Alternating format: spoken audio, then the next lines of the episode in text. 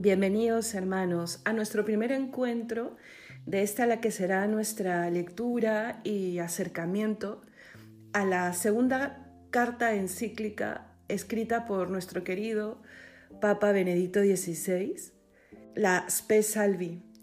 Esa encíclica que nos quiere acercar a la esperanza, a la virtud teologal de la esperanza, a no cualquier esperanza, a la esperanza cristiana. El día de hoy no vamos a leer ningún numeral, sino quiero que nos acerquemos de manera muy general y de manera introductoria a lo que será este documento. Además de para situarnos en él, también para animarnos a hacer de esta lectura una lectura que acompañe nuestro adviento y nuestra Navidad. La gracia y la alegría con la que abrimos este nuevo año nos lleve también a iniciar este, esta lectura porque ha tenido un objetivo, ¿no? que es querer encontrarnos con Dios de quien dimanan y como don, como regalo, todas las virtudes, sobre todo las virtudes teologales y la esperanza en ellas, la fe, la esperanza y la caridad. ¿no? Entonces eh, vamos a ir descubriendo cómo esta esperanza está intrínsecamente vinculada, estrechamente vinculada a la fe, que es el inicio de todo, y al amor, que es el culmen, porque allá, como dice San Pablo en el cielo, solo el amor perdurará. Algunos datos a tener en cuenta, ¿no? Benedicto XVI entregó esta carta encíclica el 30 de noviembre del 2007, vísperas del primer domingo de Adviento, y por eso la vinculará para siempre ya como una lectura y meditación que sirva para prepararnos para la Santa Navidad, y es más, él hace un llamado a eso. En una homilía, al día siguiente de haber entregado la carta encíclica a la iglesia, él dirá con estas palabras, ¿no? Que nos invita a todos a leerla y a meditarla en este tiempo, de modo que redescubramos la belleza y la profundidad de la esperanza cristiana. Y lo dirá así, ¿no? Inseparablemente unida al rostro de Dios revelado en Jesús, el Hijo, en su encarnación, en su nacimiento, en su vida terrena y sobre todo en su pasión, muerte y resurrección. Es un tiempo entonces propicio para, redescubriendo la esperanza, poder encontrarnos de una manera siempre renovada y siempre increyendo con el rostro de Dios, con Jesucristo, que nacerá en Belén y que nos abrirá las puertas del cielo. Entonces, conociendo ya por qué y en qué momento Benedicto XVI le entrega a la Iglesia la, encíclica Espe Salvi y de qué trata, ¿no? de la esperanza cristiana, es importante comprender esta vinculación que tiene con la fe. ¿no? Está vinculada, como acabo de decir, con las otras dos virtudes teologales, pero sin fe, que es el inicio de todo, que es justamente en lo que creemos, es imposible que la esperanza tenga cabida, porque no se puede esperar aquello en lo que no se cree, así como no se puede amar aquello en lo que no se cree y lo que no se espera.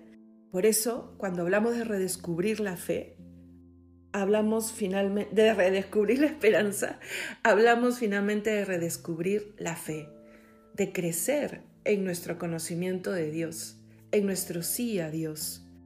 Porque la esperanza que es cierta, fiable, porque está firmemente anclada en Cristo, nos lleva al encuentro con nuestro Salvador. Por ello, hermanos, hablamos de una nueva esperanza que sobre todo nos presenta el apóstol San Pablo. No es una esperanza cualquiera, no es una esperanza mundana. Hablamos de la esperanza que se fundamenta en haber abrazado eh, la fe en Jesucristo. Lo dice claramente en la carta a los Efesios, capítulo 2, versículo 12. Antes de abrazar la fe en Cristo, dice, estábamos sin esperanza y sin Dios en este mundo. Y eso también pasa en nuestras vidas.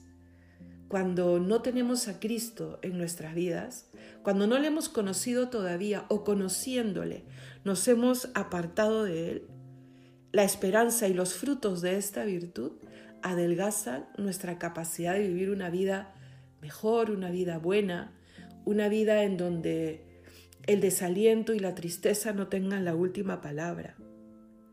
Y miren, en este mundo mm, moderno, neopagano, donde la nada o lo que se conoce como el nihilismo, ¿no? Parece imperar, es donde la esperanza reclama su lugar de manera más fehaciente. Y el Papa Benedicto lo va a decir en su carta, lo va a decir también en alguna de sus homilías en el tiempo de Adviento cuando habla de la esperanza. ¿no? Él dice el nihilismo que corroe la esperanza en el corazón del hombre, induciéndolo a pensar que dentro de él y en torno a él reina la nada. Claro, y no solo la nada, hermanos, es reina nadie, o sea, no hay nadie antes ni después. O sea, que, somos de, eh, eh, producto del azar. Y realmente eso es insostenible. Ni la ciencia lo sostiene, porque de la nada nada sale, y ni nuestros anhelos más profundos lo pueden explicar. El ser humano no se inventa aquello a lo que el alma eh, intenta volver y aquello que el alma intenta alcanzar. Mm, por eso es que, hermanos, es importante que nosotros nos acerquemos a conocer y a reconocer la voluntad de Dios sobre nuestras vidas. Porque Dios no solamente nos ha creado y nos ha diferenciado de los otros elementos de la creación, sino que Dios nos ha querido hacer eternos, con la posibilidad de no morir desde el momento en que nos crea en el Edén. Y cuando muertos por el pecado, nos viene a salvar de las consecuencias del pecado, no solamente nos devuelve esa posibilidad de no morir, sino que nos abre a la eternidad en donde como hijos reinaremos con Él en el reino de los cielos. Por eso es que Cristo en los tres años de su vida pública predicará y predicará una y otra vez anunciando la llegada del reino, del reino de los cielos. Allí donde antes solo moraban la Trinidad y los ángeles que le adoran eh, en su presencia, ahí el ser humano, nosotros, cada uno de nosotros, tiene un lugar y tiene un puesto. Y parece algo incomprensible. Se dice rápido, se dice fácil, pero parar a pensar que el ser humano, un ser mm, mm, como lo que somos, ¿no? Materia, eh, eh, espíritu, temporales, materiales, tendremos un lugar ahí donde mora el Dios omnipotente, omnisciente, el eterno. Eso solo es posible porque el Señor nos ama, porque Dios es amor. Entonces, mm, hoy más que nunca, el mundo necesita recuperar esa esperanza. Esta virtud es la virtud del hoy, del darle sentido a la vida del ser humano, de darle sentido a que cada uno de nosotros luchemos por una vida mejor aquí, pero sobre todo por un futuro mejor y eterno. Cuando cada uno mira su vida, hasta la persona más ruin, por llamarla de alguna manera, ¿no? descubrimos que el amor es lo más propio del hombre, lo que más nos diferencia de las demás criaturas. Y el amor, el amor de verdad, verdad, reclama la eternidad para el amado. Leí el otro día la historia de la conversión de un ateo que había vivido la tragedia de, de una enfermedad degenerativa de uno de sus hijos pequeños. ¿Y por qué se convierte? Cuando a veces esas tragedias finalmente nos hacen dudar o de la existencia o del amor de Dios. Porque Él dice, lo que yo estoy viviendo en la enfermedad de mi niño es un verdadero infierno. Y si existe el infierno, definitivamente tiene que existir el cielo, que es la respuesta más propia para la vida de mi hijo y para la muerte de mi hijo. Y, y como les digo, a esas conclusiones solo puede llegar el hombre, porque esa verdad está en su corazón. No es que el hombre se invente la fe para encontrar respuestas. No, el hombre encuentra respuestas porque existe la fe, porque se encuentra con la fe. Entonces, si el amor es lo más propio del hombre y el amor reclama la eternidad para el amado, el hombre al no poder darle esta eternidad al amado, se queda frustrado en el amar. Pero hay alguien que nos ama por sobre todo y que sí tiene esa capacidad de darnos la eternidad. Y ahí podemos entender la justificación de por qué Dios nos ha hecho eternos. Y más aún, por qué Dios, luego de redimirnos, ha querido que nuestra eternidad sea al lado suyo. Porque Dios es amor. No solo nos ama, sino que Dios es amor.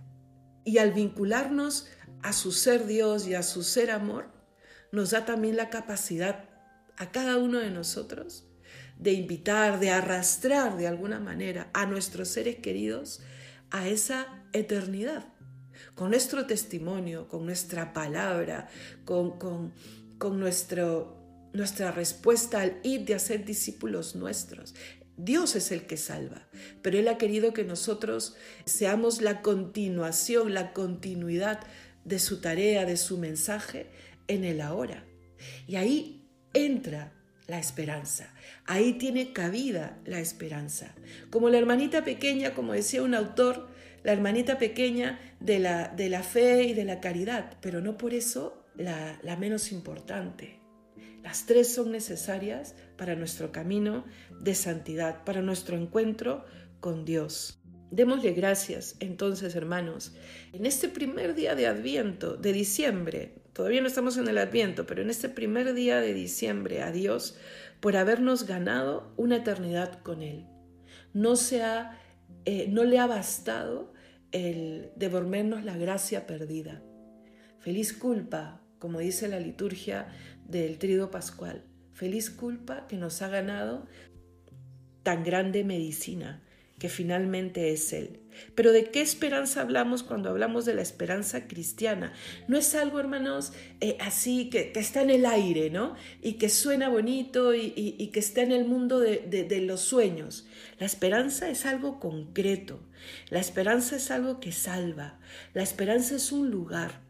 La esperanza es la vida eterna. Mira, está puesta como un cañón de luz que apunta hacia esa vida eterna de la que hemos estado hablando, que anhelamos, que es consecuencia del amor que Dios nos tiene, que Cristo ha querido ser la llave y la puerta, el camino y finalmente el que nos lleva y nos pone frente al rostro del Padre. Y todo empieza con la encarnación, todo.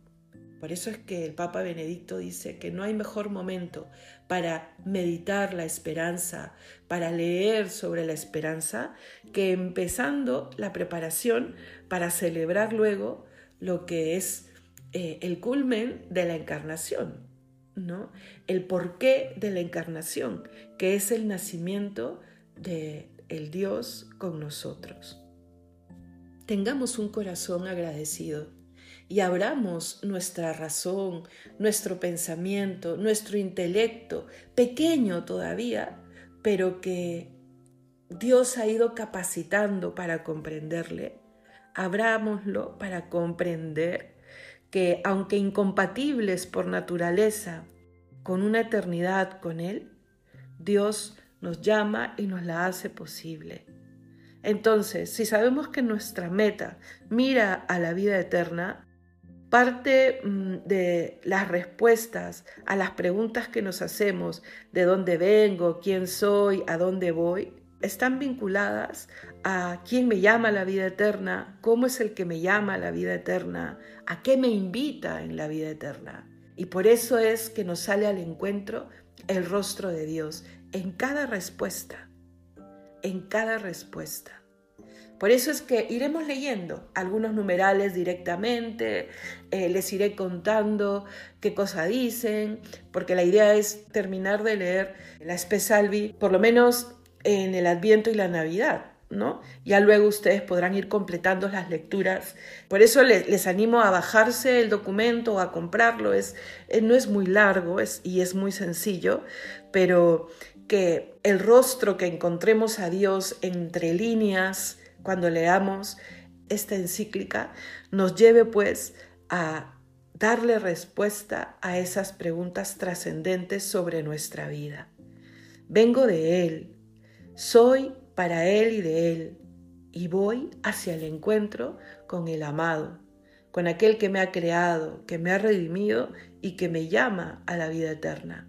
Que podamos ir descubriendo qué cosa es la vida eterna, porque es el tema principal, junto con la esperanza, es el tema principal de la encíclica, porque hasta ahorita en lo que les he dicho, ojalá que nos esté quedando claro, por eso siempre le pido a Dios dejarme entender, porque sé que me enredo finalmente, que podamos ir comprendiendo que la esperanza nos vincula directamente con el don de la vida eterna que el Salvador nos ha ganado por amor al hombre y por amor al Padre.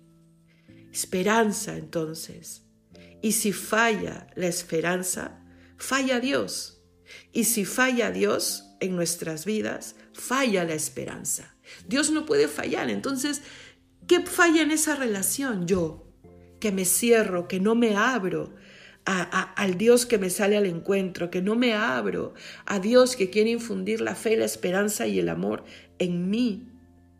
Entonces, hermanos, vamos a redescubrir esta esperanza, a suplicar que se haga sólida, que me haga fuerte, que me haga alegre, que me atraiga la luz al camino, recordándome que todo pasa y que llegará el tiempo de Dios. Porque hermanos, sin esperanza todo pierde sentido. El para qué vivimos, el hacia dónde voy, el qué sentido tiene que me levante de las caídas. Las cosas tienen sentido por la fe, por la esperanza y porque alguien me ama. La esperanza entonces se torna como un puente entre el aquí y el más allá, lo que llamamos el más allá, ¿no? Que finalmente es la realidad de Dios. Y la respuesta de Dios a nuestra esperanza, ¿qué es? ¿Quién es? Cristo. Señor, anhelo algo que no llego a comprender totalmente. Señor, tengo sed, sed de algo que parece no encontrar respuesta. Señor, ¿por qué cuando alcanzo una meta que me he propuesto, inmediatamente algo me llama a más? ¿Por qué? Porque esa espera, esa esperanza, tiene una respuesta en Cristo, el que no pasa, el que no se acaba, el que lo trasciende todo, el que le da sentido a todo. Y está bien que te pongas metas más pequeñas, que quiero acabar de estudiar, que quiero este proyecto, que quiero un trabajo, que quiero un buen matrimonio, que quiero salud, que quiero... Está bien eso, pero siempre mirando a la meta final. Cuando la meta final atrae ¿no? Esas pequeñas otras metas, la vida cobra un sentido diferente y cobrará un sentido diferente incluso el dolor, el sufrimiento, el aparente fracaso, porque todo suma para aquel que camina hacia el encuentro definitivo con Dios. Y más con un Dios que para salvarnos y para abrirnos las puertas del cielo se subió a una cruz, sufrió, cargó con nuestros pecados que le llevaron a sufrir el abandono, la soledad, el sufrimiento físico, porque nosotros quisimos que sea así. Porque si bien Dios entrega su vida en nuestras manos, finalmente quien grita crucifícale fue el pueblo, fuimos tú y yo, porque lo volvemos a hacer una y otra vez cada vez que nos alejamos de Dios, cada vez que no elegimos el bien. Entonces, la respuesta de Dios a nuestra esperanza es Cristo, en quien todo lo podemos, en quien nos fortalece, en quien el desaliento, el desánimo, la tristeza no tienen la última palabra. Al contrario, nos permiten levantarnos. Y ahora viene una pregunta, y con esto quiero cerrar este primer encuentro.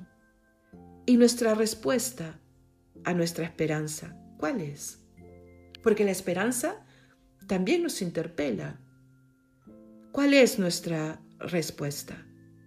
Porque podemos elegirle.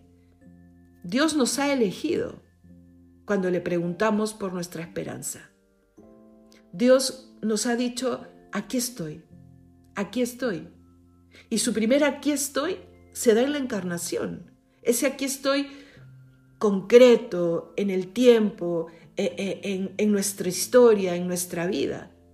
Ese aquí estoy se materializa en ese niño que nace en Belén. Y nuestra respuesta, ¿cómo se materializa? Tenemos la oportunidad, hermanos, de empezar a materializar esa respuesta renovada, redescubriendo la esperanza, porque podemos elegirle, porque debemos elegirle con libertad. Porque tenemos libertad, podemos no elegirle y por supuesto llegarán las consecuencias a vivir sin esperanza. El desaliento, el desánimo, la tristeza. San Pablo, entre las muchas veces que habla de esta esperanza cristiana, dice que la esperanza os tenga alegres. Creo que se entiende de dónde viene esa alegría, porque podemos decir, aquí en esta vida todo pasa, nada es para siempre, no hay mal que dure mil años, como dice el dicho, pero está bien dicho. Solo la eternidad dura para siempre. Elijamos una eternidad con Él. Y por eso las lecturas del tiempo de Adviento, ya desde ahora, las últimas semanas del tiempo ordinario, nos ponen frente a cómo prepararnos para la vida eterna. El Señor volverá, volverá. Y de la segunda venida nos hablará la primera parte del Adviento. Escuchemos esas lecturas para estar listos, para prepararnos.